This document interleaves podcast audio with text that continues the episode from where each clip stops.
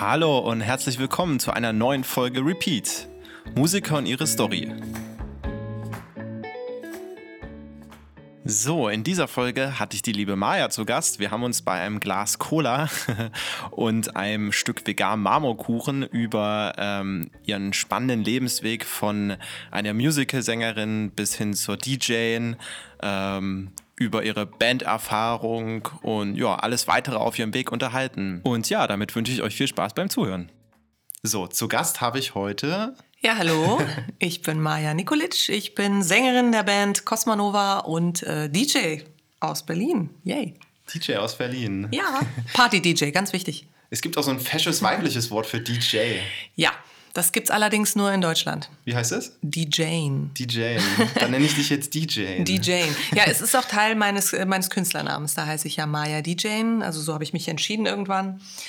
Aber ich habe wirklich festgestellt oder mir sagen lassen, dass das eine deutsche Erfindung ist. Also DJ? So, ja. Okay, klingt gar nicht so deutsch im ersten Moment. Denkt man, aber sobald du ins Ausland gehst, sind wir alle nur DJs oder Disc-Jockeys.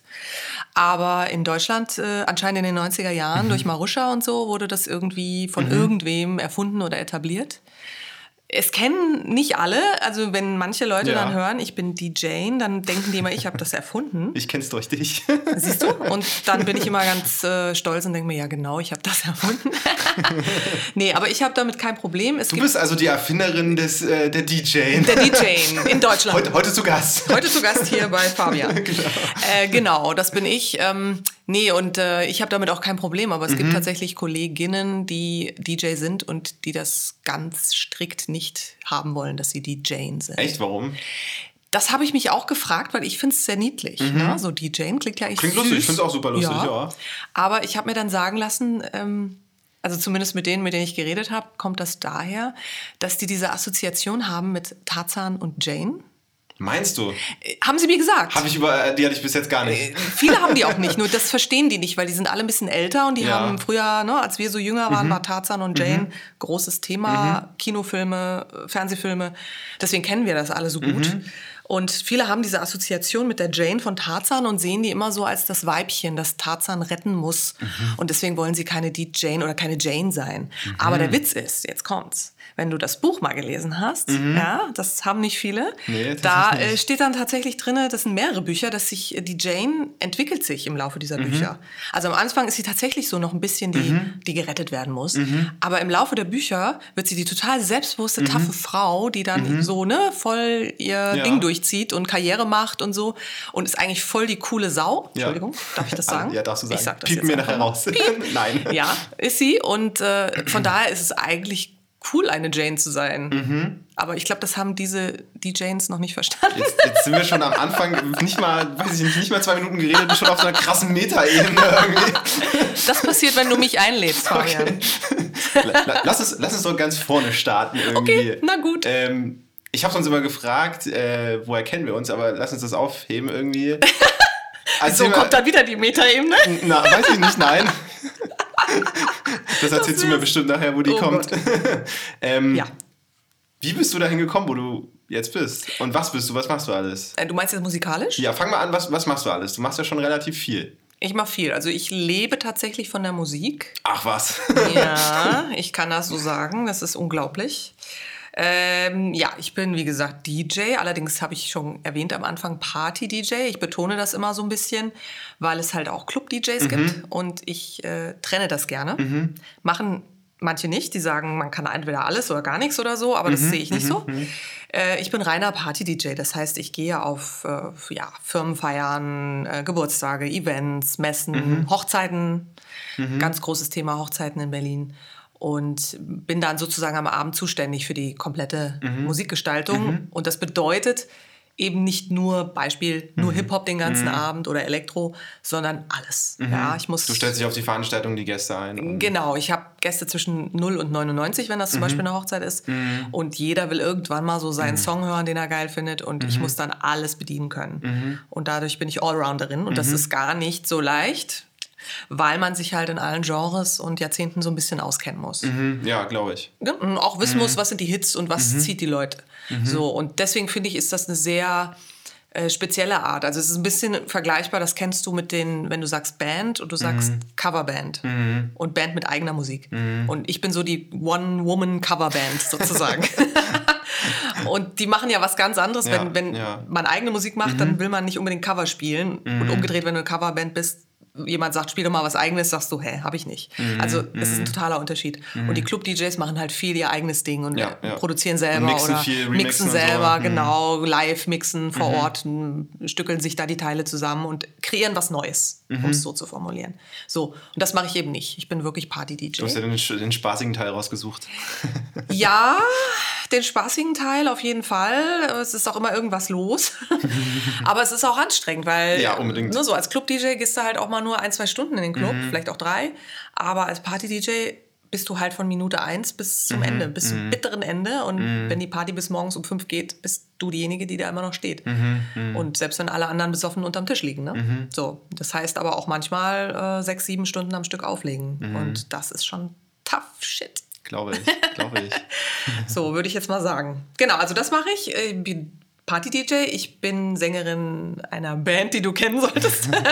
Erzähl du doch mal. Ich erzähle ein bisschen. Nüchtern. Die Band heißt Cosmanova.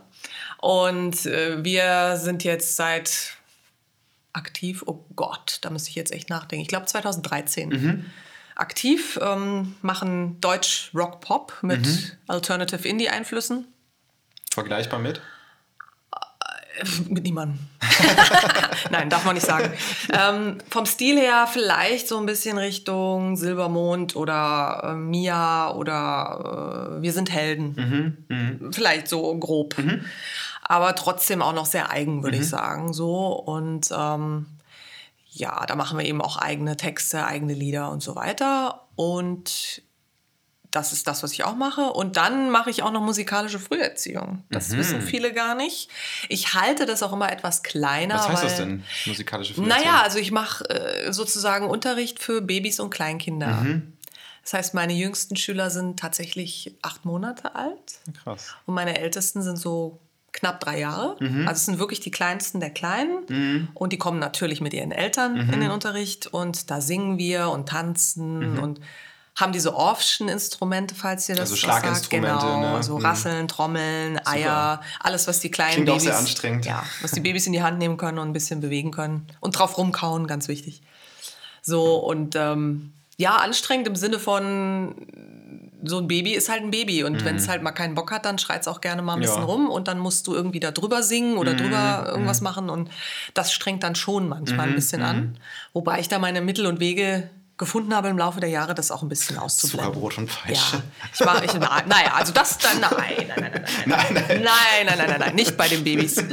Ich glaube, ich bin sehr nett. Ja, bei den Eltern wahrscheinlich. Bei den Eltern eher, ja. Da muss das manchmal, die muss man miterziehen, doch ja, manchmal ja, so. Die, die, sind wahrscheinlich auch manchmal anstrengender als die Kinder, oder? Könnte ich mir vorstellen? sagen viele, ja. Es ist auch tatsächlich eher so und es hängt auch immer zusammen. Mhm. Also wenn jetzt ein Kind ein bestimmtes Verhaltensmuster mhm. hat, dann weißt du schon, es hat ein Thema mit seiner ja, Mutter. Das irgendwo gelernt, ne? Genau, oder es mhm. hat ein mhm. Thema einfach mit seiner Mutter mhm. oder mit seinem Vater mhm. am Laufen. Mhm. Und da kann ich auch nichts machen. Ich bin ja. sozusagen die außenstehende Person. Und wenn die das nicht miteinander klären, kann ich da vorne singen, bis der Arzt kommt. Dann interessiert das das Kind überhaupt nicht mehr. So, ähm, davor, also da hast du vollkommen recht. Das äh, ist so. Aber ich mache das jetzt seit, ich muss echt nachdenken, seit ich glaube 15 Jahren fast. Also richtig.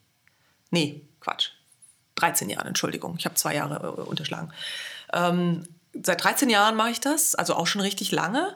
Und ähm, man lernt dann dazu, also wie mhm. man so mit den Eltern auch umgeht oder wie die mit mhm. einem umgehen. Mhm. mhm. Und man selektiert besser. Mhm. Das ist einfach dann auch so, wenn man halt ein gutes Produkt anbietet und die mhm. Nachfrage ist da und es kommen viele Leute, kann man sich dann auch ein bisschen aussuchen. Ja, ja. Und ich achte dann sehr darauf, dass ich auch eine sehr gute Welle mit den Müttern, meistens mhm. sind es ja die Mütter, mhm. habe. Ich habe auch ein paar Väter, die kommen. Mhm. Dass das einfach gut funktioniert und dann ja. fühlst Macht du dich auch wohl. am meisten Spaß. Genau, ja, genau. Und so ist das mit allem. Ne? Als DJ genauso. Wenn mich jetzt jemand anfragt und ja. es fragen zwei Leute parallel für denselben Termin und die einen sind super freundlich und lieb und haben sich Mühe gemacht und erzählen was über sich und mhm.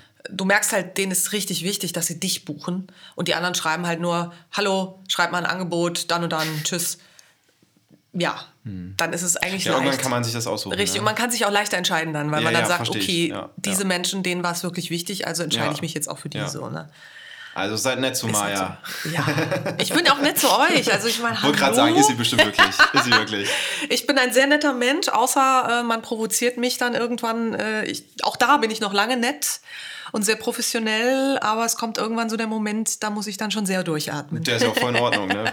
ja, und das sind aber wirklich dann, wenn, wenn ganz äh, krasse Sachen passieren ja. oder freche Sachen so. Ne? Ja. Aber das passiert Gott sei Dank jetzt auch nicht so oft. Mhm. So, wir hatten kurz einen Cola-Break, weil Mayas Lieblingsgetränk als DJ ist Cola. ja, ist eigentlich ganz schlimm, ne? Und ich habe schon, glaube ich, ich kenne dich jetzt ja schon. Ähm, vier Jahre? Ja, vier, fünf Jahre, irgendwie sowas. Ja. Hm? Und ich habe, glaube ich, schon zwei oder dreimal erlebt, dass du eine Cola-Entzug, was auch immer gemacht hast, Koffeinentzug. Ja, aber versucht es immer wieder. Okay. Und ich habe ich hab ihr natürlich böserweise eine Cola hingestellt, weil ich dachte... Sehr gut. Aber das war sehr gut, weil ich hatte heute noch keine... Nein, das klingt schlimmer, als es ist. Ich trinke jetzt nicht den ganzen Tag über Cola. Also es sind keine Liter, die ich da verdrücke.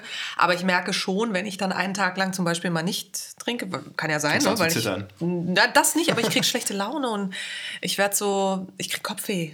Echt? Krass, ja, ja, also es ist Koffeinentzug ja, tatsächlich. Ja, Und dadurch, dass ich tatsächlich kein Kaffeetrinker bin, mhm. was ja ungewöhnlich ist, viele trinken ja gerne Kaffee. Kaffee wäre wahrscheinlich gesünder als äh, Cola. Das sagen viele, aber da ist es für mich kontraproduktiv, weil wenn ich als DJ da stehe, mhm und stehe da, sagen wir mal, vier, fünf Stunden am Stück. Und trinkst Kaffee. Und trink Kaffee, muss ich ja. ständig aufs Klo. Ja, verstehe ich, okay. Und das geht Sinn. gar nicht. Und mhm. dann geht die Cola halt super, weil da muss mhm. ich halt nicht ständig aufs Klo. Mhm. Und im Sommer ist sie halt einfach auch erfrischender, ne? wenn es draußen mhm. irgendwie 35 Grad hat. Ja, unbedingt. Deswegen kam das, aber es ist tatsächlich ähnlich vergleichbar, nur dass ich eben diese Kaffeesucht nicht habe. Mhm. Ich trinke ab und zu mal einen Kaffee, wenn ich mal Lust habe mhm. und merke dann aber auch gleich den Entzug. also ich bin da sehr empfindlich wohl auf Koffein.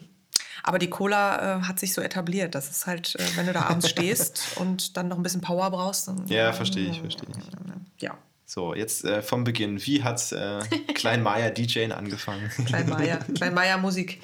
Genau. Ähm, ja, ich sag immer, ich bin im Grunde da ja reingeboren worden. Ne? Das klingt immer so ein bisschen theatralisch. Das war deine Berufung. Äh, die Berufung, da habe ich erst sehr spät bemerkt, muss ja. ich echt zugeben. Ich du bist sogar, auch nicht in Berlin groß geworden, nee, ne? ich bin in Hessen geboren und aufgewachsen. Hesse? Ja. Und habe mich sogar sehr lange dagegen gewehrt, gegen die Musik. Mhm. Tatsächlich. Man glaubt es nicht. Was ist in Hessen so angesagte Musik? Oh, nicht deswegen, nicht deswegen, so. sondern weil ich, wie gesagt, da rein geboren wurde, das sprich, mein Papa ist Musiker. Mhm. Was, was, spielt dein Papa? Mein Papa ist studierter Klarinettist mhm. und spielt Saxophon und Querflöte. Mhm. Und auch sonst jedes Instrument, was du ihm in die Hand drückst. Mhm. Also so ein, auch so ein Allrounder. Mhm. Aber das sind seine drei, die er mhm. immer gespielt hat und die er auch unterrichtet. Und er hat früher in einer Coverband gespielt und war da Ach, sehr deswegen viel. Die Coverband. Genau, war viel unterwegs, auf Tour, also richtiges Tourleben gehabt früher klar, so 60er, 70er Jahre, mhm. wo das einfach noch ganz klar war, dass es mhm. noch nicht so DJs gab, mhm. musstest du halt die Liveband haben ja, mit der ja. Covermusik. Und er war in einer sehr guten äh, Soul- und Funk-Band mhm. und hat da eben Saxophon auch gespielt und mhm. so. Und ich bin da halt so reingeboren worden. Also als mhm. ich auf die Welt kam, war tatsächlich mein Papa nicht anwesend, weil er gerade in Schweden getourt hat. Und ich bin äh, in der Nähe von Frankfurt geboren und war, habe meinen Papa kennengelernt. Da war ich, glaube ich, dann schon drei, vier Monate alt. Ach, krass. Weil er wirklich von der Tour wieder kam. Mhm. Und meine Mama halt gesagt hat, so mit Geburt und Baby will sie erstmal ne, mhm. so ein bisschen mhm. Ruhe. Ja. Aber danach, kurz drauf, hat es nicht lange gedauert, sind wir halt dann mitgefahren. Mhm. Und meine ersten drei, dreieinhalb Jahre, bis ich in den Kindergarten gegangen bin, war ich auf Tour mit meinen Eltern. Auch nicht schlecht. Ja, bin dann so direkt darauf, also damit aufgewachsen. Ja. Und dementsprechend, deswegen meine ich, ich bin tatsächlich da rein geboren worden, mhm. aber es hatte den Effekt am Anfang auf mich. Es gibt ja diesen Spruch, im Hause des Fischers äh, wird kein Fisch gegessen oder mhm, wird Fleisch mhm. gegessen, so ungefähr, dass ich halt erstmal das total von mir weggeschoben habe. Weil mhm. mein Papa war für mich halt so ein Übervorbild. Also der war einfach fantastisch. Er war mhm. einfach ein super Musiker. Mhm. Also Instrumentalist halt, ne? Aber, und er konnte auch singen, auch. Also kann er immer noch, erlebt das klang jetzt so, uh, nee. Also, ne, er ist still, äh, still aktiv, er ist still active. Mhm. genau, er ist immer noch aktiv und ähm, äh, ist nach wie vor ein sehr guter Musiker, aber damals war er natürlich jung und äh, hatte das so als Monopol so ein mhm. bisschen mhm. für mich. Ja, ja. So, und mein Onkel, ebenfalls Musiker, sein Bruder, mhm. ähnlich, die waren zusammen in der Band. Mhm. Was hat er gespielt? Der hat äh, Klavier gespielt mhm. und Keyboard. Mhm. und war so der Bandleader, mhm. sage ich mal. Mhm. So, und da, wie gesagt, bin ich so reingewachsen. Und dann war das für mich erstmal so ein Ding, dass ich das nicht erreichen kann. Also das, was die da machen, ist so, so weit oben. Und ja. die sind auf dieser Bühne und ja. da komme ich gar nicht hin. Das kann ich gar nicht. Hast du kein Instrument spielen wollen? Oder? Na, das war das Lustige. Also das Schöne ist, das muss ich auch im Nachhinein sagen, mein Papa hat mich nie gezwungen. Mhm. Der war nicht der Typ, der gesagt hat, ey, ich bin Musiker, du musst jetzt, ja. du musst jetzt auch ein Instrument lernen. Der hat es völlig mir überlassen. Mhm ich habe mich halt dagegen gewehrt. Und meine Mutter war dann diejenige, die eigentlich mit der Musik mhm. jetzt, mhm. äh, ne, also sie ist keine Musikerin, mhm. gar nichts zu tun hat oder wenig zu tun hatte. Die hat dann immer so, ach komm, willst du nicht ein Instrument lernen? Und das wäre doch so schön. Mhm. Also die hat immer versucht, mich zu pushen. Ja, ja. Hat das funktioniert? Nein, überhaupt nicht. Im Gegenteil.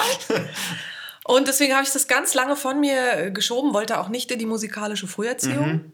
konnte auch lange Zeit keine Noten lesen. Mhm. Also es war wirklich verrückt. Und dann gab es diesen, diesen Moment, ich glaube, es war in der dritten Klasse, da äh, habe ich eine Musikarbeit geschrieben. Mhm. Und alle meine Mitschüler oder Großteil meiner Mitschüler waren in der musikalischen Früherziehung und hatten halt schon so ein mhm. bisschen mhm. Ahnung und ja. waren so ein bisschen drin in der Materie.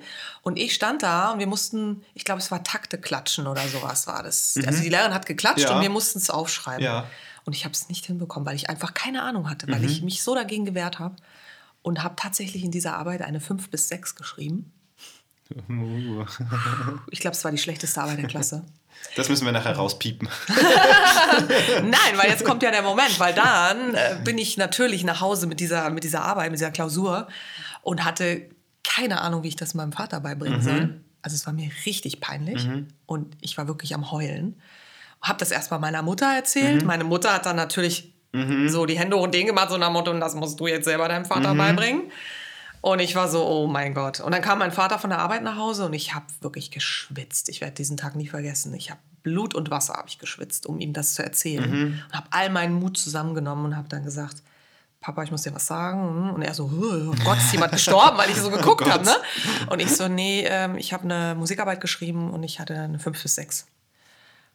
Und das werde ich halt nie vergessen. Das ist halt mein Papa. Mein Papa ist überhaupt nicht berechenbar. Mhm. Noch nie gewesen, wird auch nie sein. Und er hat mich nur angeguckt und hat gesagt, ja und? Machen wir halt eine 2 draus, ist doch kein Problem. Und das war's. Mhm. Und ich stand ja, da mit offenem cool. Mund und dachte, wow, ich habe sonst was erwartet. Ja. Und er hat komplett gegenteilig reagiert. Ja. Muss man dazu sagen, es hat auch einen Grund, warum ich das erwartet habe, weil mein Vater war der, oder ist der Typ, wenn ich äh, eine 2 in Deutsch geschrieben habe, hat er zu mir gesagt, wieso hast du eine 2 in Deutsch? Das ist deine Muttersprache. Du musst eine 1 haben. Also da wurde er so, der hat das gar nicht böse gemeint, aber ja. hat da so einen Druck aufgebaut manchmal, ja. den ich nicht so, dem ich nicht so standhalten konnte. Ja. So und deswegen war, bin ich automatisch davon mhm. ausgegangen, wenn ich jetzt mit der 5 mhm. bis 6 mhm. komme, dann geht hier die Hölle los. Ne? War überhaupt nicht der Fall. Und tatsächlich hat er dann mit mir zusammen, haben wir ein bisschen ein paar Sachen gelernt dann. Und ich bin dann tatsächlich in der fünften Klasse, habe ich eine neue Musiklehrerin bekommen und die hat nochmal bei Null angefangen. Die hat mhm. nochmal mit uns allen von Null an komplett, mhm. wie man Noten liest äh, ne, und alles und Aber hat Intervalle. Hat dir nicht geholfen oder hast du ihn nicht gefragt? Na oder? doch, er hatte mir dann auch so. ein bisschen geholfen und die Note war dann auch etwas besser an Musik. Aber als diese Lehrerin in der fünften Klasse mhm. kam, die hat sozusagen das nochmal geschafft, mir das mhm. von, von Grund auf. Mhm. Und da hatte ich dann die volle Aufmerksamkeit, weil dann hat es mich mhm. interessiert. Und von dem Moment an hatte ich immer eine Eins in Deutsch, weil ja. dann war es ganz klar und ich hatte auch ein mega Talent dann, logischerweise. Was in Deutsch oder Musik jetzt? Äh, in Musik. Ich sagen. Gut. Also in Deutsch hatte ich nie eine Eins, obwohl es meine Muttersprache ist. Oh Gott, oh Gott, oh Gott. Oh oh. Papa, hör mal weg. Nein, in Musik hatte ich dann immer eine Eins, weil ich dann einfach äh, das verstanden habe. Mhm. Und äh, ja, und so fing das halt an, ne? Und dann äh, habe ich mir selber, äh, quer, äh, nee, nicht Querflöte, Blockflöte spielen beigebracht. Konntest du es gut? Okay, ich habe es okay. mal selber beigebracht. So. Okay. das habe ich mir selber beigebracht und dann kam irgendwann der Wunsch, da war ich dann aber schon so elf, mhm. glaube ich. Da wollte ich auf einmal Klavier spielen. Mhm. Das fand ich auf einmal ganz toll. Und dann habe ich Klavierunterricht genommen mhm. für ein paar Jahre und parallel dann noch Querflötenunterricht mhm. bei meinem Vater. Mhm. Das hat wiederum gar nicht funktioniert. Kann ich mir vorstellen. da waren die Ansprüche einfach ja, ja. viel zu hoch. Zumal mein Großvater, also der Vater meines Vaters, äh, war tatsächlich Querflötist. Mhm. Und zwar richtig, also äh, hier im äh, Belgrader Staatsorchester Mhm, und so, also, ne? Also richtig hoch. Und mein Vater hat dann immer gesagt, wenn ich Querflöte gespielt habe, ich habe den Ansatz vom Mund wie Mhm. mein, wie mein Großvater. Also ich habe dieses Talent. Und das wollte er immer so fördern. Ja. Und dann habe ich sofort wieder zugemacht. Ja. Das war zu viel für Ja. mich. Also war vorbei. So, und das habe ich auch so ein Jahr gemacht oder so. Also ich kann es auch noch ein bisschen. Aber das war meine Instrumentalistenkarriere. Mhm. Und dann hat mich aber einfach das Singen gepackt. Also Warum? Wie kam das? Einfach so? Hast du angefangen, Texte zu schreiben? Oder? Nee, gar nicht. Also ich glaube einfach letztendlich, es hat mich immer fasziniert, klar. Aber ich glaube, das Singen war dann so mein Teilbereich. Also mein Vater, wie gesagt, kann auch singen und auch sehr schön. Aber er war kein Sänger in dem klassischen Sinne. Er war eher der Instrumentalist. Und ich glaube, da habe ich mir dann den Bereich genommen, um zu sagen, das kann ich Kann mir ich jetzt. besser, ja. Genau, Ja, das kann ich ja. mir jetzt nehmen und kann mich da ausbilden lassen, dann kann ich das irgendwie besser. Und seine, also die Mutter meines Vaters war auch Sängerin. Also es kam auch wieder daher. So. Und genau, und dann bin ich dann in diese Gesangsrichtung auf einmal ganz stark gegangen. Erst über Chöre und dann über Gesangunterricht. Hast du im Chor dann gesungen? Ich habe im Chor gesungen in der Schule. Welche Stimme? Äh, ich war erst Sopran und dann war mir das irgendwann zu langweilig und dann bin ich in Mezzo. Okay. Weil da musstest du halt zweite Stimmen singen Ja. und das war komplizierter. Ja. Dann bin ich da rein. Das habe ich Ja. dann gerne gemacht. Ja. genau, und habe dann also zum Beispiel auch einen Jugendchor mitgegründet Mhm. in meinem Heimatort und war da ziemlich aktiv dann auch so. Mhm. Und habe dann irgendwann diese Musical-Karriere eingegangen. Oh Gott, was habe ich alles gemacht? Oh, Fabian, wie viel Zeit hast du? Eine Menge. Muss ich noch einen Schluck Cola trinken hier? nee, ohne Spaß. Das ist echt, wenn man so drüber nachdenkt, krass. Und Musical hast du dann. äh, Studiert. Genau. Wo- Genau. Und also wo? ich habe tatsächlich in Wien studiert, vier Jahre. Und musste dafür auch eine Aufnahmeprüfung machen. Und es war ganz crazy, weil, also man sagt immer auch bei Theater, dass äh, man so bis 24 nehmen sie einen noch auf. Mhm. Und danach bist du in Anführungsstrichen zu alt. Was Quatsch ist. Du kannst es eigentlich immer machen. Ja. Aber für so Schulen, die nehmen Ja, halt dann ja, nicht mehr so auf, klar. Und ich war tatsächlich 24, als ich diese Aufnahmeprüfung dann Mhm. Ah, lustig. endlich gemacht habe. Aber das war ein Musical direkt. Das war Musical, also Gesang, Schauspiel und Tanz. Und äh, ja, es hat ein bisschen gedauert, bis ich dann mich getraut habe. Und ich habe zu dem Zeitpunkt Wa- Warum, jetzt muss ich mal fragen, wa- warum Musical? Warum hast du nicht Gesang studiert zum Beispiel? nur Gesang meinst Ja, du jetzt? genau. Mm, Was heißt nur Gesang? Also Gesang. Ja, Gesang an sich. Ja, Gesang ist ja da, dabei. Also ich habe Ja, ja, nee, nee, aber ne, ich meine, der ja, Fokus liegt ja auch auf zwei anderen Sachen noch. Äh, Nicht wirklich, weil im Musical hast du immer mehr oder weniger zwei Fächer, die stärker betont sind und das dritte ist so wie ein Nebenfach. Macht auch Sinn, weil wenn du Tänzer bist, also du tanzt seit du ein kleines Kind bist und kannst, sagen wir mal, ganz gut singen, so ein bisschen, dann machst du noch ein bisschen Schauspiel, dann bist du halt Ensemble. Wenn du aber Sänger bist, so eher wie ich und gut spielen kannst, bist du halt Haupt- oder Nebenrollen. Und deswegen wird das so ein bisschen getrennt. Also bei mir war Tanz zum Beispiel mein Nebenfach und nicht mein Hauptfach. Auch wenn ich mein Diplom da drin auch habe. Aber ich hätte niemals äh, als klassische Ballerina durchgehen können, weil ich habe zwar immer getanzt, aber eben nicht so professionell. So und ähm, deswegen ist es tatsächlich erst, in erster Linie ist das Musicalstudium auch ein Gesangsstudium. Also Gesang ist ein ganz großer Schwerpunkt. Ja, nee, nee, das, das ist Nee, du hast klar, auch wirklich- großer, großer Schwerpunkt ne? schon, aber ich glaube, es ist noch ein Unterschied, wenn du Gesang direkt studierst. Du meinst jetzt so Oder Jazzgesang oder sowas? Zum Beispiel oder Oder klassischen Operngesang. Gesang. Ich, ich weiß nicht genau, klassischen Ja. Gesang oder genau Operngesang. Ja, warum, warum wolltest du das nicht studieren? Naja, da musst du erstmal ein Faible haben. Also wenn du Operngesang ja, studierst, Operngesang, ne, aber ich meine, musst es du ein gibt ja Faible auch. haben. Gab es damals schon sowas wie, wie Jazzgesang? Populargesang oder Popular, Popularmusik? na, oder das kam da gerade erst Ja. so. Das sowas ist- gibt's ja heute dann eher, Heute ja- gibt es das viel mehr. Ja. Mhm. Das war gerade so im Entstehen, als ich das gemacht habe. Das war ja, ähm, wann habe ich studiert? Anfang 2000 bis Mitte 2000 sowas. Genau. Ähm, da war das gerade am Kommen mit der Mhm. Popularmusik. Äh, Jazz war sehr groß, also man konnte Jazzmusik natürlich Aber hast du studieren. keine Lust gehabt? Ich Oder mochte so Jazz deine- immer gerne. Ja. Ich habe auch im Jazzchor in der Schule Ja. gesungen. Aber irgendwie war es dann nicht 100% meins. Ich Mhm. konnte es nicht beschreiben. Und wie bist du auf Musical gekommen?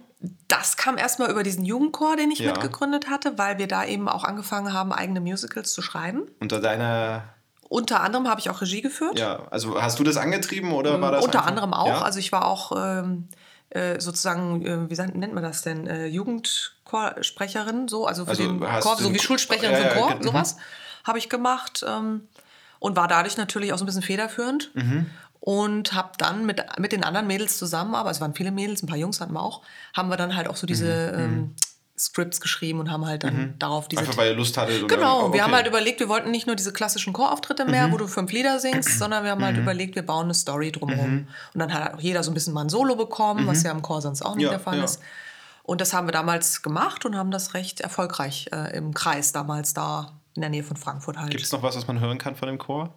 Äh, die sind immer noch aktiv. Der Chor heißt Hörsturz. Mittlerweile Hörsturz. nennt er sich nicht mehr Jugendchor, sondern ähm, Popchor, glaube ich. Ah, ja. Weil die, die alle, die damals noch, also die das gegründet haben, sind zum Großteil noch da drin. Mhm. Das ist total crazy. Also das ist abgefahren, ja. Voll abgefahren. Kennst das heißt, du die noch, die Leute? Ja, ja klar. Ja, das heißt, äh, schöne Grüße.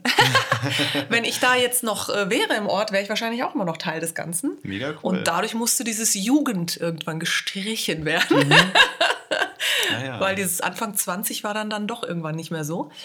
Ähm, aber die sind immer noch aktiv und die machen auch immer noch Musicals, beziehungsweise so eine Art, ne, dass sie so Stories ein bisschen drumherum mhm. bauen und machen viele Wettbewerbe, gewinnen viele Preise. Also es ist ein sehr, sehr guter Chor tatsächlich. Mhm. Und da bin ich auch sehr stolz, weil ich äh, nach wie vor äh, als mein Baby sehe, so Süß. ein bisschen. Mega gut. Ja, das ist schon schön. Also ich freue mich auch immer, wenn ich was höre. Und wenn ich da bin, gehe ich auch zum Konzert oder mhm. so. Es ist total schön einfach. Wir hatten da auch ein Jubiläum gehabt vor ein, zwei Jahren, war ich auch da gewesen. Von dem ganzen Gesangverein mhm, sozusagen. Mhm, also die integrieren mich da. Ich bin immer noch die Frau in Berlin sozusagen. Es macht auch wirklich Spaß. Genau, aber so ist es entstanden, dass ich da überhaupt ein Faible für bekommen habe, auch auf der Bühne mhm, sein mhm. zu wollen mit so Theater. Mhm. Und ich war damals tatsächlich, tatsächlich auch noch äh, Statistin mhm. im Staatstheater Darmstadt. Hast du den Baum gespielt? Äh, hätte man denken können. ja. Es war aber tatsächlich anspruchsvoller. Also man sollte es nicht glauben. Nein, nein, das war, so. es nicht. Es war halt nur so, so ein Nein, nein, nein. Du hast, vollkommen, du hast, vollkommen, recht. Ich habe tatsächlich einmal habe ich den Spargel gespielt. es ist wirklich so. True Story. Und ich bin für jemanden eingesprungen. Sehr gut. Und die Frau war der Spargel war, krank. Äh, die war krank. Der Spargel, der eigentliche Spargel war krank. Das war einer aus dem Opernchor. Und ich habe sie vertreten, weil es musste einen Spargel geben irgendwie. Sorry, das klingt super lustig. Ist super lustig. Das wird viel lustiger, weil die war riesengroß, also sie war wirklich eine ja. große Frau und hat äh, dieses Spargelkostüm gehabt. Also es war so wie super eng, ne? Mhm. weil es wie so eine Röhre ja, war. Ja, und sie hatte da drin keine, also sie hatte Schläppchen an, weil sie so groß war. Mhm. Und ich musste sie aber vertreten und ich war halt, ich bin schon nicht klein, aber so groß wie sie war ich nicht. Das heißt, ich musste auch noch High Heels anziehen, damit ich überhaupt in dieser Röhre laufen konnte. Jetzt musst du dir vorstellen, vorstellen, der Spargel mit so einem Spargelhütchen, mhm. ja, läuft und macht wirklich nur so Minischrittchen, weil ich in so einer Röhre steckte. Das ist aber schon sehr lustig. Mit auch. High Heels. Ja. Und dann sind wir gelaufen und ich kannte ja die Abläufe nicht hundertprozentig, mhm. weil ich ja eingesprungen bin. Mhm. Und hinter mir äh, lief der Grünkohl und was, was, war das für ein Stück? Das ist eine gute Frage, ich weiß es nicht Klingt crazy. Es war total crazy, aber wir waren alle irgendwie Gemüse. Ich, ich glaube, es war Alcina von okay. Händel. Ich glaube. Ich bin mir aber nicht mehr 100% sicher. Es war sehr abgefahren. Und ich laufe so und der Grünkohl hinter mir und schneller, Spargel, schneller. Weil die wusste ja nicht mal, wie ich heiße. Ne? Ja. Und ich so. Und ist der Spargel gefallen? Ich bin nicht gefallen, aber es hat mich sehr gestresst, ja. Also ich war tatsächlich Mega einmal der Spargel. Okay. aber ansonsten äh, aufgenommen wurde ich tatsächlich, weil ich ein Casting hatte für das Musical Anatevka. Mhm. Das haben sie in Darmstadt damals aufgeführt. Mhm. Im kleinen Haus, nicht im großen. Das heißt, äh, sie wollten es mit Schauspielern, die halt auch singen können mhm. und eben nicht mit Opernleuten. Ja. Und haben dafür dann sozusagen das Dorf, das Dorf Anatevka, ist mhm. ja ein Dorf, mhm. haben sie halt die Leute gesucht dafür. Mhm. Und da brauchten sie alles von mhm. älteren Leuten, jüngere mhm. Kinder. Ich war damals gerade mehr oder weniger 18, als ich das Casting gemacht habe. Hatte noch keinen Führerschein. Also ich war mitten in dieser Führerscheinphase und bin dann nach Darmstadt, was von meinem Heimatort ungefähr eine halbe Stunde ist. Mhm. So, und bin zum Casting und das war so mein erstes offizielles Musical-Casting mhm. mit 100 Leuten. Und am Ende haben sie zehn Leute genommen und ich war dabei. Mhm. war sehr stolz. Und das war für mich total überraschend irgendwie. Also ich hätte da nicht mit gerechnet. Mhm. Und da mussten wir natürlich auch zeigen, was wir schauspielerisch drauf mhm. hatten und so. Also es war sehr, sehr cool. Sehr viel Improvisation. Mhm sehr, ich war sehr nervös, wirklich. Uh, wenn ja. ich da zurückdenke, holla. Aber es hat mir viel beigebracht, weil ähm, du wirst jetzt lachen, meine Intention, warum ich das überhaupt gemacht habe, dieses Musical, weil ich zu diesem Zeitpunkt, hm, ich war in so einem Wandel, so mit 18, ne, mhm. ne, wo man so mal ausbricht aus dieser mhm. Raupe, die zum Schmetterling wird, sage mhm. ich mal so ein bisschen. Und ich hatte ganz lange eine Phase, wo ich überhaupt nicht auf die Bühne wollte. Mhm. Wirklich nicht. Was, ähnlich wie dieses, ich will mit Musik nichts zu tun mhm. haben. Ich will auch auf keine Bühne, weil das Aber mit dem Chor warst du ja, war dann für dich anders, weil du in der Masse warst. Richtig, die Masse war immer okay. anders. Ich wollte mhm. aber auf keinen Fall ein Solo singen. Auf keinen Fall. Mhm. So. Und dann war ich aber so mit 18, wo ich eben diese Phase hatte, wo alles so in mir aufbrach, wo ich meine Brille abgesetzt habe, hatte dann Kontaktlinsen und so weiter. Und da kam diese Annonce eben von Darmstadt mit diesem Musical mhm. und meine Mutter zeigte mir das irgendwie, ich weiß gar nicht warum, sie, oh, guck mal hier, vielleicht hast du ja Lust, sowas mhm. mal zu machen. Mhm. Und dann habe ich tatsächlich das gemacht, weil ich innerlich dachte, wenn ich da reinkomme ja. und da mitspiele und ich muss im ganzen Spieljahr, also eine Spielzeit, waren 52 Vorstellungen. Boah, krass. Also ich habe wirklich jede Woche so zwei, dreimal auf ja. der Bühne gestanden. Wenn ich das schaffe, mhm. dann ist meine Angst vor der Bühne weg. Mhm. Also das war meine eigentliche Intention. Und dann war sie es wahrscheinlich auch nach Und so war es dann letztendlich, richtig. Also am Anfang natürlich, äh, Premiere werde ich nie vergessen, mhm. weiche Knie. Klar. Boah, und wir lagen in so einem, das war wie so Kojen, also wir waren wie in so Betten. Mhm. Das sollte so ein bisschen so die äh, KZ-Situation mhm. zeigen, ne? alle liegen in den Betten. Und wir sind dann sozusagen mit diesem ersten Lied aufgestanden, einer nach dem anderen aus diesen mhm. KZ-Betten und sind nach vorne gelaufen. Es war eine sehr spärliche Bühne. Und haben das Lied Anna Tefka, was vom mhm. Musical ist, gesummt. Mhm. Das war so die erste Szene. Und ich werde diese Premiere nie vergessen, weil meine Knie waren so weich. Ich dachte, wenn ich jetzt aus diesem Bett aufstehe, ich kipp einfach einmal um, weil ich war fertig mit der Welt. also wirklich. Und wir haben es aber hingekriegt, die Premiere, und es war wirklich sehr schön und sehr, also es kam wirklich sehr gut an. Wir waren immer mhm. ausverkauft. Und der Schlussapplaus hatten wir wirklich Standing Ovations. Mhm. Und das war auch das erste Mal, dass ich das erlebt habe. Und das, das sind so Momente, vergisst mhm. du dein Leben nicht. Glaube ich. Und das hat mich, glaube ich, sehr geprägt, ne? weil dann habe ich gemerkt, diese Kombi, mhm. auch noch mit wirklich Spielen mhm. auf der Bühne, singen und auch ein bisschen tanzen, mhm. haben wir ja auch gemacht.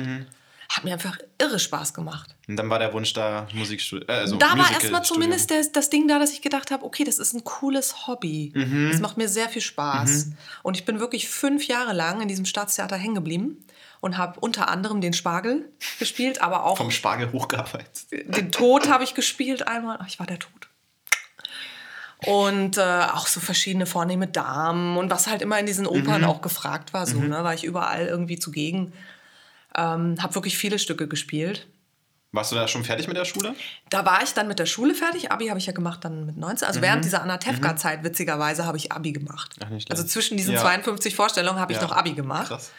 Und der Witz war, dadurch, dass ich dann so punktuell arbeiten musste, weil mhm. ich wirklich nur wusste, ich habe jetzt eine Stunde, um zu lernen, weil dann habe ich Theaterprobe, mhm. bin ich so gut in der Schule geworden, weil ich mhm. so auf Druck immer auf diesen Punkt ja, arbeiten verstehe, musste. Es war unglaublich. Also ähm, letztendlich klar, also Abi, klar, ist stressige Zeit gewesen, aber ich habe es hinbekommen und habe auch noch meinen Führerschein in der mhm. Zeit gemacht.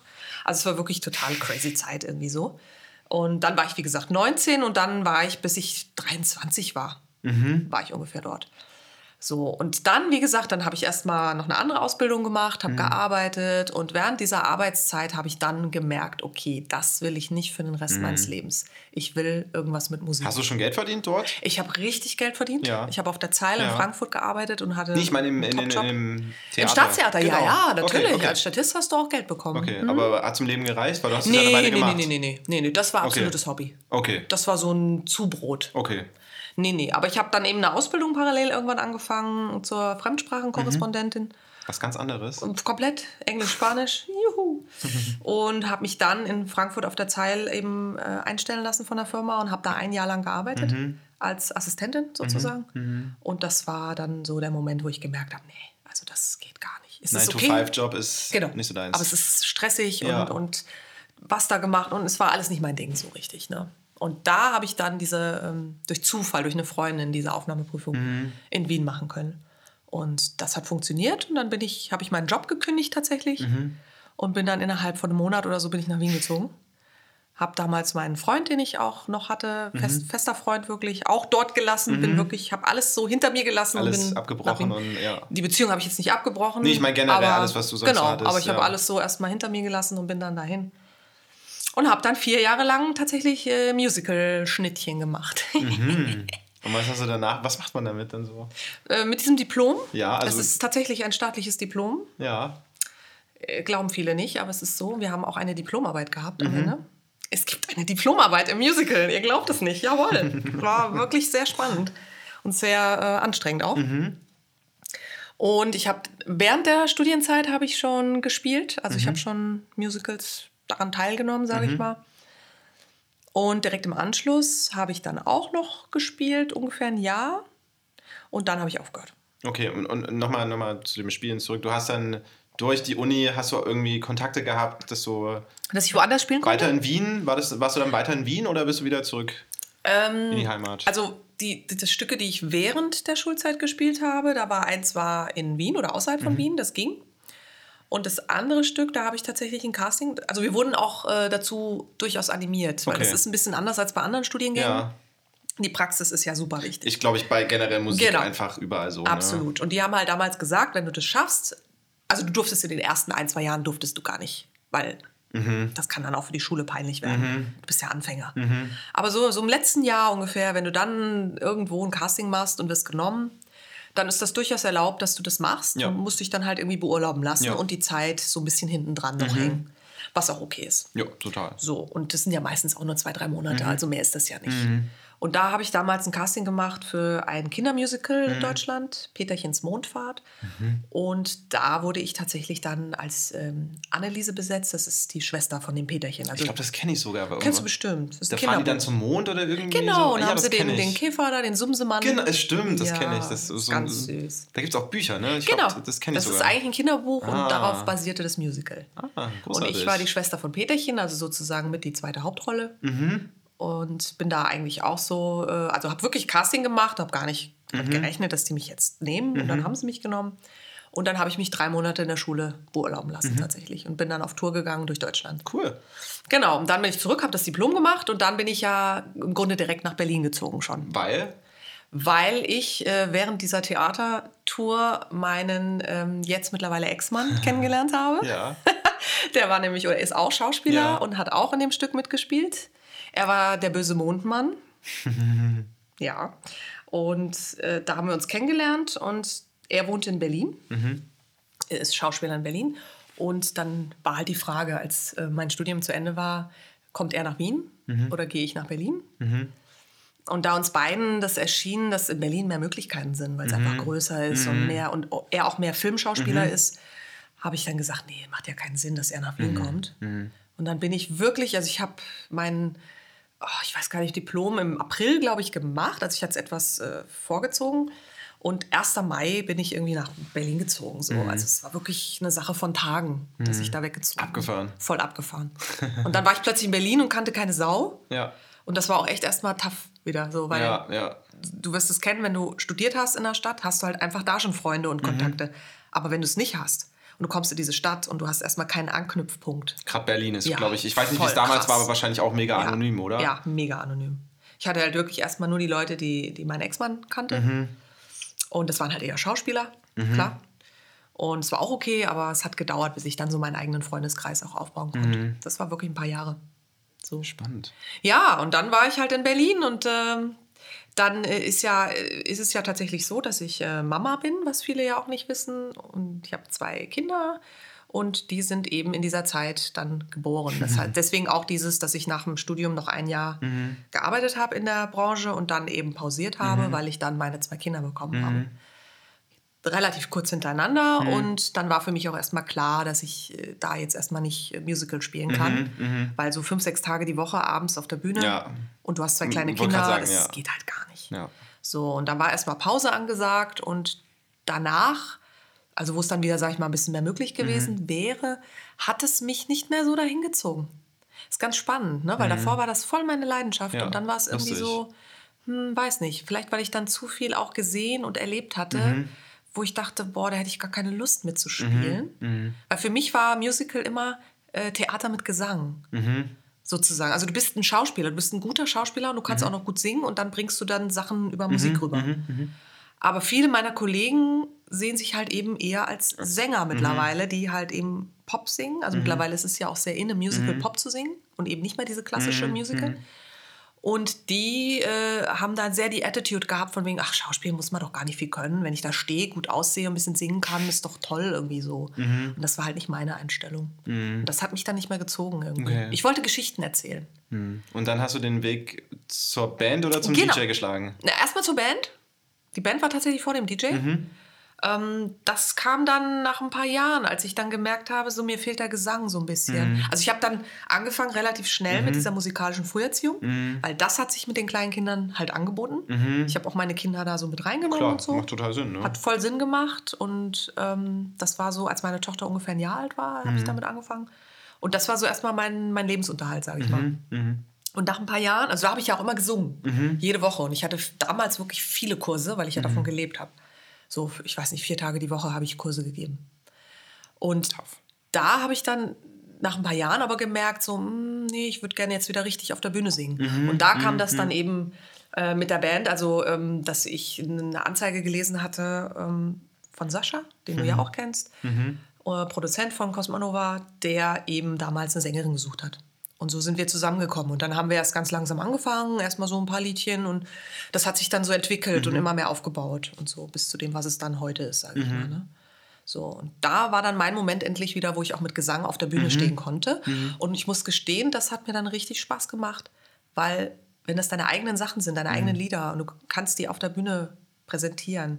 Ich weiß nicht wieso, aber das macht einen viel weniger nervös, oder mich hat es viel weniger nervös gemacht. Als wenn zum Beispiel jemand das Lied XY von Whitney Houston gehört hat und jetzt soll ich das singen und jeder erwartet, dass es so und so klingen muss. Mhm. Und dann stehe ich da mit meiner Stimme, die nun mal komplett anders ist als die mhm. von Whitney. Ja, ja. Klar. Und sing dann und dann denken alle, oh, Enttäuschung. Klingt nicht genauso. Oh, obwohl es vielleicht, ja, obwohl es oh, vielleicht gut ist, haben die Leute immer den Vergleich oh, zu genau, dem Original. Ne? Genau. Mhm. Und das hat mich mhm. megamäßig gestresst. Mhm. Dieses, dass ich dem nicht entsprechen konnte. Ja. Und es war ein langer Prozess, auch mit mir und meiner Stimme, also dass ich meine Stimme auch lernen musste zu lieben tatsächlich, mhm. weil ich mich lange Zeit eben darüber eben geärgert habe, dass mhm. ich nicht wie Whitney Houston mhm. klinge mhm. ne? oder andere so toll ja. klingen und meine ja. Stimme, naja.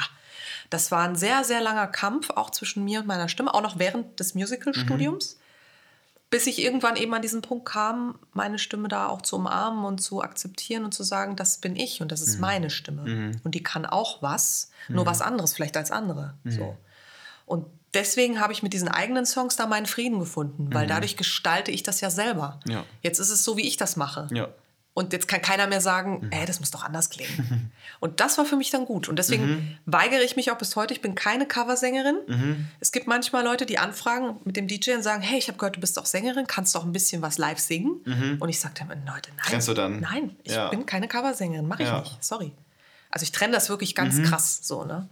Genau. Aber so war das dann mit der Sängerin und der DJ oder die DJ kam dann eigentlich dadurch, dass ich ähm, durch die Trennung von meinem mittlerweile Ex-Mann 2011 äh, war das, dann so ein bisschen darauf angewiesen war, ein bisschen mehr Geld noch zu verdienen. Mhm.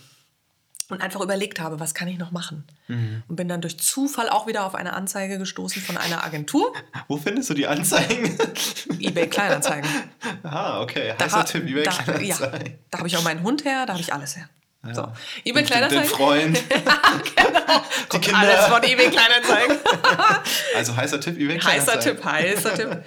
Da habe ich das, also wobei Sascha kam nicht, der kam glaube ich über Thomann, über diese Musikerseite. Ah, okay. Da gab es damals ah, ja, ein schwarzes schon. Brett. Okay, ah. Genau. Die gibt es heute immer noch, glaube ich. Ja, ich glaube, ich bin nicht sicher, ob es dieses schwarze Brett noch gibt, aber... Aber es gibt, glaube ich, noch irgendeine Form, wo man auch Leute suchen kann bei Ja, genau. Da habe ich Sascha ah, gefunden. Oh. Aber tatsächlich äh, den DJ bei eBay Kleinanzeigen und dann habe ich für diese Agentur halt eine Weile gearbeitet, so, weil es halt irgendwie, ich hatte vorher auch schon durchaus mal aufgelegt, aber jetzt nicht so profimäßig. Und die haben mich dann noch ein bisschen mehr ausgebildet dazu. Aber wie bist du gekommen zum Auflegen? Ich, also, ich wüsste jetzt Selber zum, Beispiel, zum Auflegen? Ja, ich wüsste jetzt zum Beispiel nicht, wie ich, wenn, wenn mich jemand anfragen würde, hey, kannst du mal auflegen? Ja. Wüsste ich gar nicht, wo ich starten soll. Ja, da hast du vollkommen recht. Ging mir ja im Grunde ja, äh, oder geht vielen ja so, ne? wenn du damit ich mein, anfängst. Bei, bei, der, ja. bei, der, Stimme weiß man, okay, wenn, ich, wenn jetzt jemand sagen würde, ja. hey, du kannst du einen Song singen, dann würde ich mich hinsetzen und irgendwie üben mit Videos oder keine Ahnung. Ne? Da findet man einen Weg, weil man weiß Stimmt. wie, aber das ist mhm. irgendwie sowas ja, zumal man ja, wie gesagt, auch noch differenzieren muss, will man Club-DJ sein oder Party-DJ, mhm. ne? Das ist ja auch noch ein Unterschied. Ähm, witzigerweise, ich habe ja auch einen Podcast und da habe ich das äh, lustigerweise letzt gerade erzählt, wie ich dazu gekommen bin. Mhm. Ähm, für alle, die Disco Fairy. genau, für Hochzeit, Leute, Leute, die heiraten, genau. oder? Genau. Weil da geht es vor allem um Hochzeiten. Also eine Hochzeits-DJ berichtet, ist der Untertitel. Aber Disco Fairy findet ihr auch überall. Und äh, da erzähle ich ein bisschen zum Thema Hochzeiten und Musik. Mhm. Das ist so ein bisschen der Schwerpunkt. Kann man mal reinhören. Kann man auf jeden Fall. Ist sehr cool. Wenn man, wenn man heiratet, ist das, glaube ich, Gold genau. ne? so eine Information. Genau, dass man einfach als Paar auch weiß, wo soll ich eigentlich suchen, wenn ich Musik für meine mhm. Feier will. Mhm. Und das kann man natürlich auch für eine Geburtstagsfeier oder so, ja. klar. So. Ähm, Genau, wobei, was war deine Frage jetzt? Siehst du jetzt, wir, wir, wir verzetteln uns hier. Wir verzetteln uns. ähm, wie du dazu gekommen bist, weil ich habe zum Ach, Beispiel ja, genau. keinen Bezug dazu. Also nicht, ich wüsste jetzt nicht im ersten Moment, wie ich da anfangen sollte. Richtig, weil ich erzählt habe, dass ich das da erzählt habe gerade. Ja, Hashtag unbezahlte Werbung. Äh, Hashtag, genau. Na, das Interessante ist, im Nachhinein betrachtet, habe ich eigentlich immer äh, so mit Musik da auch mich schon beschäftigt eben und habe zum Beispiel, das habe ich da auch erzählt, schon so Mixtapes immer mhm. aufgenommen. Und zwar ging das dann so, dann hatte ich ein paar CDs, zum Beispiel Bravo-Hits oder so und äh, Radio, ne? damals hat man ja noch mhm. im Radio mhm. aufgenommen. Langes her, Fabian. Ich weiß, die Zeit hast du nicht erlebt. ich kenne das Aufnehmen aber auch noch mit dem Kassettenrekorder. Ja, genau, mit dem Kassettenrekorder. Kenne ich auch noch. Ja, das hat man dann so aufgenommen und gehofft, dass keiner reinquatscht ins Lied. Und da haben wir dann tatsächlich, oder ich habe dann angefangen und habe die Lieder ähm, auf dieser Kassette in eine bestimmte Reihenfolge mhm. gebracht. Also, ne, wenn eine Bravo-Hits war, habe ich halt gesagt, naja, so alle Lieder finde ich jetzt nicht toll mhm. und die Reihenfolge ist auch manchmal komisch. Ich mache das jetzt anders mhm. und habe es dann immer selbst gestaltet. Und mhm. das war ganz wichtig, welches Lied auf welches Klar, für die folgt. Stimmung und. Genau, äh, das ne? war wie ein roter Faden, der ja, sich dann durch meine ja. Kassette gezogen hat, was die Leute jetzt nicht so gerafft haben. Aber ich habe das so verstanden. Ja, vielleicht haben sie es nicht im ersten Moment, vielleicht unterbewusst. Ne? Genau. Ne? Machst du ja, wenn du auflegst, ist es ja irgendwie auch so, dann checken sie vielleicht, denken, also ich würde jetzt vielleicht auch, ich meine, ich weiß es jetzt von dir, ich würde jetzt vielleicht auch denken als Gast, ja komm, da spielt sie einfach ein paar Songs irgendwie so, wie sie ja, lustig ist. Genau. Aber da steckt ja schon ein bisschen mehr dahinter. Richtig, ne? absolut. Genau, da bilden sich so äh, Stories mhm. im Grunde. Und das habe ich damals gemacht und habe dann halt im Auto die Kassette rein und habe dann an meinen Eltern ausgetestet, wie mhm. die darauf reagieren, mhm. ob die das gut finden. Mein Papa, wie gesagt, auch als Musiker und so. Und das waren so die ersten Sachen, die ich so gemacht habe. Und halt mal so privat bei einer Feier mal was zusammengestellt mhm. oder so. Mhm. Aber ich war jetzt nicht eben so dieser Nerd, der jetzt sich die Plattenteller gekauft hat und da ständig rum, hat. oh ja, oder rumexperimentiert, wie ich das jetzt miteinander ja. und so. Da bin ich gar nicht drauf gekommen, ehrlich gesagt, mhm. weil das war doch oder ist nach wie vor auch so ein bisschen eine Männerdomäne auch. Ne? Mhm. Ne? Bin ich gar nicht drauf gekommen. So, und dann kam ich eben über diese Agentur, weil die haben im Grunde bei mir überhaupt erstmal ähm, das klargestellt, dass, dass es DJs gibt, die auf Hochzeiten arbeiten. Mhm. Weil das kannte ich aus Hessen eben nicht, weil in Hessen mhm. sind es halt Coverbands. Mhm. Und DJs sind da nicht so gefragt. Mhm. Aber Berlin ist halt so eine DJ-Stadt. Ja, und auch moderner, wahrscheinlich zu genau, dem Zeitpunkt auch schon richtig. Großstadt. Und, und, noch dazu sind wir ja. in einer anderen Zeit und so. Und da habe ich das erstmal gerafft, dass es da wirklich DJs gibt, die auf Hochzeiten stehen und dann mhm. Abend so gestalten. Und dann dachte ich so, okay, das ist interessant. So, und dann habe ich mich da eben von dieser Agentur so ein bisschen ausbilden lassen. Die haben mir da so einen Workshop gegeben und mhm. so. Und ähm, habe einfach mal ausgetestet so. Und ähm, dann hat das relativ schnell sehr gut geklappt. Mhm. Und das war für mich dann auch ein totaler Flash. Also teilweise bis heute mhm. ist es mhm. ein Flash. Aber damals besonders, weil wenn ich heute, weiß ich ja, was ich mhm. damals gemacht habe in mhm. meiner Anfangsphase und wie im Vergleich zu heute in Anführungsstrichen schlecht ich ja noch war. Ja. Ich war jetzt nicht ganz grottenschlecht, ja. aber Na, man, wächst, man wächst ja halt. Richtig, ja. man lernt halt mhm. dazu. Und wenn ich das so vergleiche und daran zurückdenke, was ich damals gemacht habe und wie begeistert, aber auch in dieser Anfangsphase trotzdem mhm. die Leute schon waren, sowohl von mir, von meiner Art, als auch von dieser Musik, die ich da angeboten mhm. habe und wie ich die Leute so mitgerissen mhm. habe auf diesen Feiern, wo ich heute denke, Boah, die sollten mich heute mal sehen. Also heute, ja, aber gut, ne? ich glaube, damals war das noch relativ neu, vermutlich. Nee, war es gar nicht. In Berlin lief das schon ein paar Jahre. Okay, mhm. aber, aber gut, meine, heute kennt man das. Heute ist ja ein DJ nichts Besonderes, wo man, wo man nachfragt, was das ist. Mm, ja, das, nee, das haben die damals auch nicht. Es ging nicht darum, dass ich als DJ da, da war, sondern ähm, es gab damals schon ganz viele, die das mhm. gemacht haben sogar. Ne? Diese, es ist einfach hier in Berlin-Brandenburg war das mhm. viel verbreiteter, warum mhm. auch immer. Mhm. Also selbst hier Ex-DDR-Zeiten hatten die mhm. ähm, diese Schallplatten-Alleinunterhalter. Die hießen wirklich so. Echt? Ich habe einen Kollegen, der hat mit 18 Jahren noch dieses Diplom zum Schallplatten-Alleinunterhalter Da musste man, gemacht. okay, abgefahren. Du musstest vom Staat eine Prüfung, also eine Welche Prüfung Songs, ablegen. Äh, politisch konform Richtig. Ach, abgefahren. Und dann durftest du auflegen, sonst durftest Krass. du nicht auflegen. Und damals musstest du auch noch so Animationen machen und so Spielchen. Das gehört ah, alles deswegen, dazu. ich kenne das auch, wenn Hochzeiten mhm. oder so, das ist dann der mhm. DJ, aber die finde ich meistens immer sehr nervig. Und Heutzutage finden die alle, oder, okay. oh Gott, ich sage nicht alle, um Gottes Willen, es gibt ja genug Kollegen, die das immer noch machen. Ja, ist ja in Ordnung, aber, ich meine, es gibt ja für alles Leute, Richtig, toll, aber, aber, ich sag mal, die typischen Berliner, die heiraten, die mhm. wollen, das, halt, Bock drauf, ja. das nicht mehr. Ja. Aber so in Brandenburg auf dem Land gibt es das durchaus noch. Ne? Klar, glaube ich. So, und der hat das wirklich noch gemacht damals, diesen Schall Schallplatten-Alleinunterhalter und musste das alles machen. Und deswegen weiß ich eben, dass das in, in der DDR zum Beispiel schon eine ganz lange Tradition hatte. Ja, Krass. ja gut, vielleicht deswegen auch Berlin, das kann sein, ja. Weißt du, und dadurch mhm. diese Connection mit Berlin mhm. vielleicht auch und so. Also das gibt es hier schon ganz, ganz, ganz lange, nur halt eben unter dieser Prämisse des Alleinunterhalters. Mhm. Bis sich das jetzt so, sagen wir mal, in den letzten 10, 15 Jahren umgewandelt hat in diesen DJ, der eher mhm. sich im Hintergrund hält und der mhm. wirklich durch seine Musik überzeugt und mhm. nicht durch so Spiele jetzt alle, weißt du so Animation ja. halt, ne? Das machen wir halt gar oder ich und meine Kollegen, die mit mir im Netzwerk arbeiten, wir machen das mhm. gar nicht, ne? Mhm. So und das hat sich so in den letzten 10, 15 Jahren jetzt durchgesetzt mhm. und es wird immer mehr, mhm. ja? Aber die anderen Kollegen gibt es auch immer noch, also die sind teilweise ich meine, es gibt auch ne? das Klientel, was älter Absolut. geworden ist und was es Eben, findet, die feiern ja. ihren 60., 70. und ja. die wollen immer noch diese ja. Leute und dann ist der DJ halt auch 60 oder 70 und macht das halt mit, ja, ne? macht das halt immer noch vollkommen okay. Bei mir ist es halt eher äh, die jüngere mhm. Gruppe. Also die Leute, die zu mir kommen, sind eher, naja, so 25 plus. Mhm.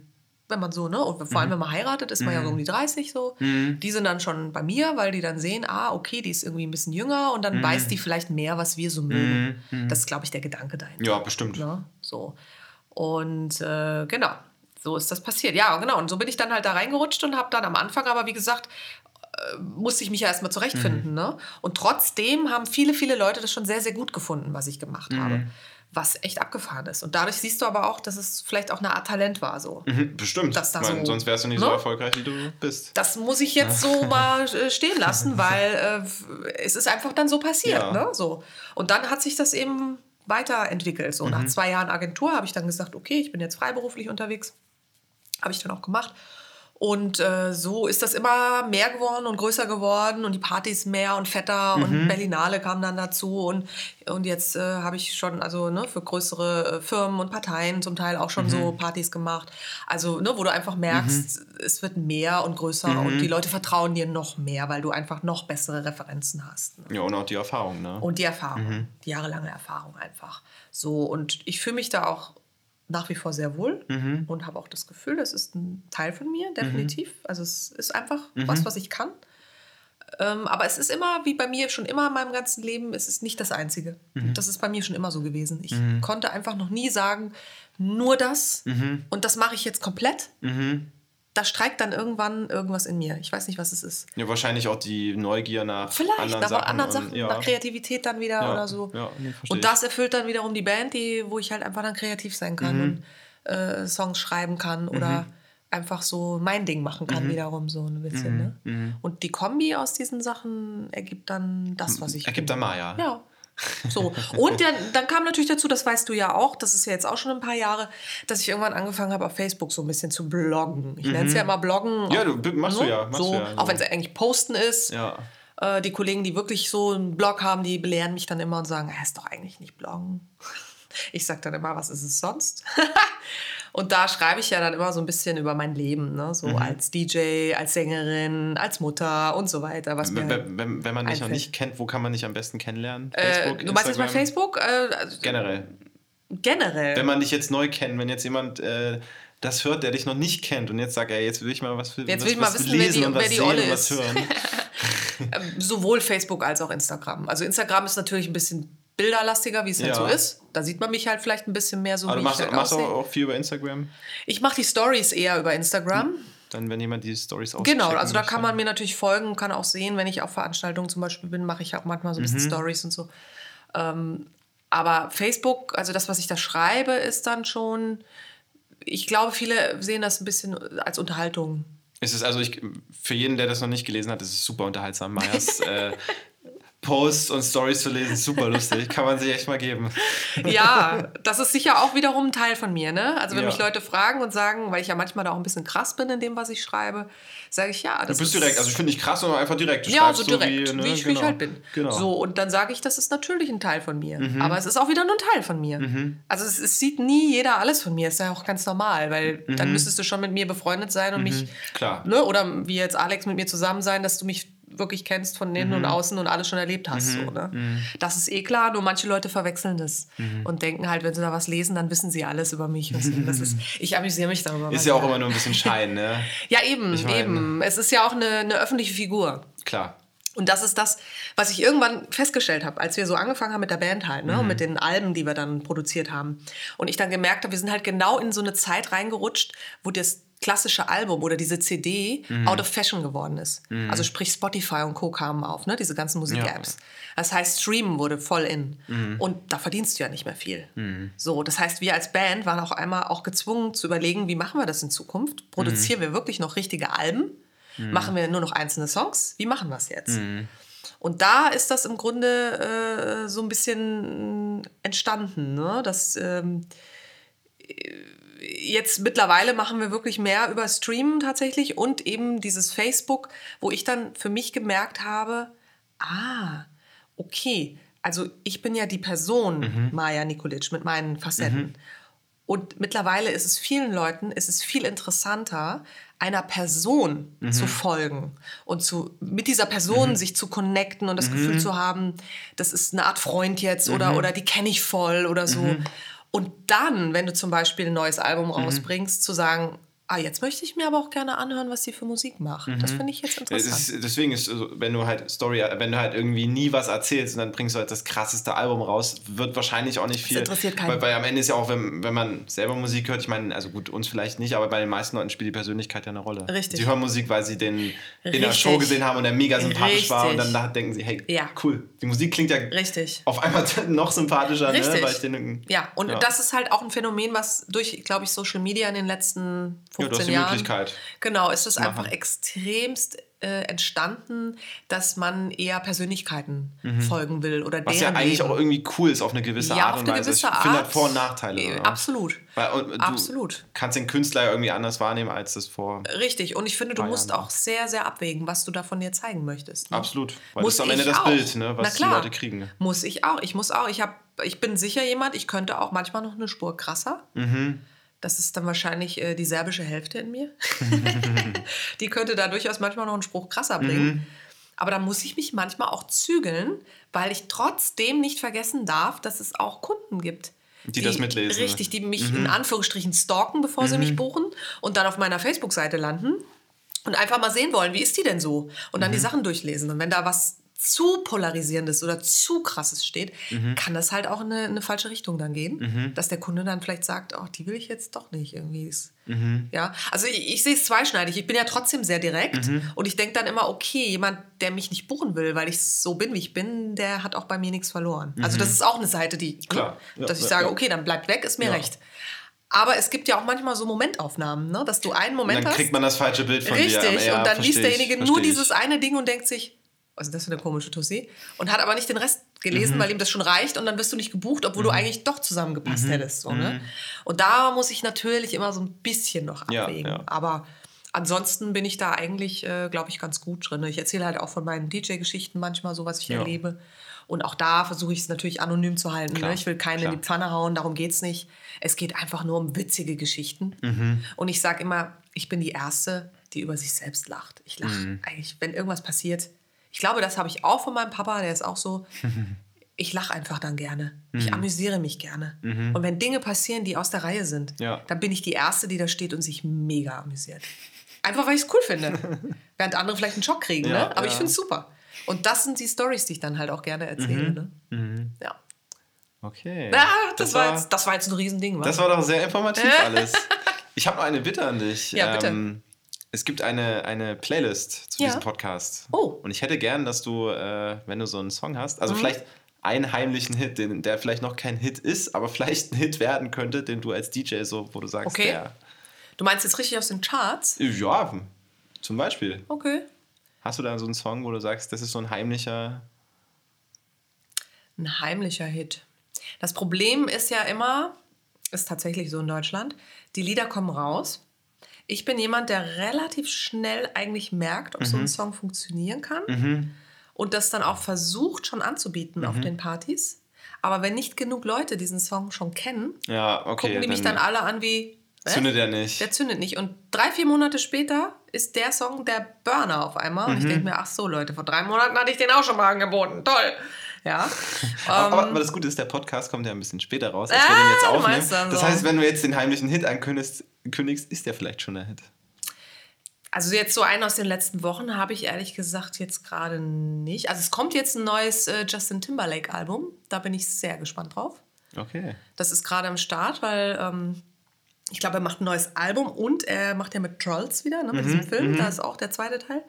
Da kommt bestimmt auch irgendwas. Okay, dann halten wir fest, wenn ein cooler Song dabei ist, dann schickst du mir den und ich pack den auf die Playlist Auf drauf. jeden Fall, auf jeden Fall. Aber ich kann dir einen Song kann ich dir nennen, der noch nicht ganz gezündet hat und ich ja. warte noch ein bisschen. Also ich habe das ja, Gefühl, unbedingt. der wird jetzt, der kommt. Ja. Ähm, vielleicht ist er jetzt auch schon da.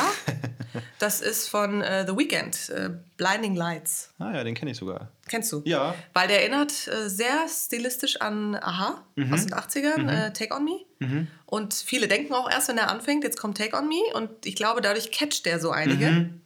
Und mein Lieblingsding momentan ist gerade von diesem Lied, also von den Blinding Lights, mhm. in äh, Take On Me reinzumischen. Mhm. Ach, das ah, macht okay. so Spaß. Weil dann kommt dieser Switch und dann sind alle so, oh, jetzt kommt's doch. Juhu. Falls jemand von den Zuhörern nicht bucht, dann wird er den Moment bestimmt feiern. Wenn er AHA und 80er mag, auf jeden genau, Fall. Genau, dann das vorausgesetzt. und hast du noch einen Song, so, der dich begleitet hat, wo du sagst, das ist so ein Favorite? Den die Leute immer wieder hören wollen? Nö, jetzt einfach, einfach einer deiner persönlichen oder auch zwei deiner persönlichen die ich gerne auch ja. höre. Also äh, bezogen, ich muss das jetzt echt nachfragen, weil das für mich ein großer Unterschied ja. ist. Äh, bezogen auf die Partys oder nee, bezogen auf nur das, auf dich, was, was dich musikalisch, höre. genau, was auf das, was du privat hörst. Ist ja viel spannender. Ha, das ist interessant. Also ich entdecke momentan immer neue Musik. Mhm. Bei Spotify muss ich zugeben. Äh, morgen gehe ich tatsächlich auf das Sam Lewis Konzert. Den mhm. habe ich jetzt vor kurzem entdeckt. Da bin ich auch noch äh, sehr am Anfang. Also mhm. Also ich habe erst ein bisschen reingehört. Der macht so ein bisschen ähm, Blues Rock. Hast du einen coolen Song von ihm? Kann ich dir jetzt gerade überhaupt nicht sagen, weil ich da erst reingehört hatte und mir direkt aber die Konzertkarten geholt mhm. habe, weil ich es so interessant fand. Da gehe ich morgen mal hin und sobald ich da äh, entdeckt habe, was der Hit ist, sage ich es dir. Okay, dann landet der auch, ein Song von Sam Lewis, Sam landet auch auf der Playlist. Das habe ich und mein Alltime favorite seit drei Jahren ist ja äh, Father John Misty. Da bin ich ja großer Fan. Da musste ja sogar Christian auch schon mit. Unser Schlagzeuger von Cosmanova, nur kurz Side-Info. Ähm, genau, weil den finde ich auch ganz toll. Der macht halt auch so ein bisschen Indie, Folk, ja. Rock. Hast du einen Favorite-Song von ihm? Uh, Total Entertainment Forever. Okay, packen wir auf die weil Playlist. Passt ja zu mir. Packe ich auf die Playlist. ja, wunderbar. Dann war das ein sehr nettes, nettes Gespräch. Auf jeden Fall. Vielen Dank für die Einladung. Hat Spaß Natürlich, gemacht. Natürlich, sehr gerne. Hat mir auch Spaß gemacht. Schön, dass du hier warst. Gerne. So, ich hoffe, ihr hattet genauso viel Spaß beim Zuhören wie wir beim Quatschen. Vielen Dank auch nochmal an Maya. Die Songs, die ähm, sie angesprochen hat, die liegen auch schon in der Playlist. Die Playlist findet ihr unter allen äh, Beschreibungen in den Show Notes, auch nochmal meiner Instagram-Story. Und ja, ich möchte mich auch nochmal bedanken für die ganzen äh, netten Kommentare. Und wenn euch das auch gefallen hat, würde ich mich mega über eine 5-Sterne-Bewertung bei Apple Podcast freuen. Und dann hören wir uns in zwei Wochen wieder. Bis dahin, bleibt gesund und habt eine schöne Zeit.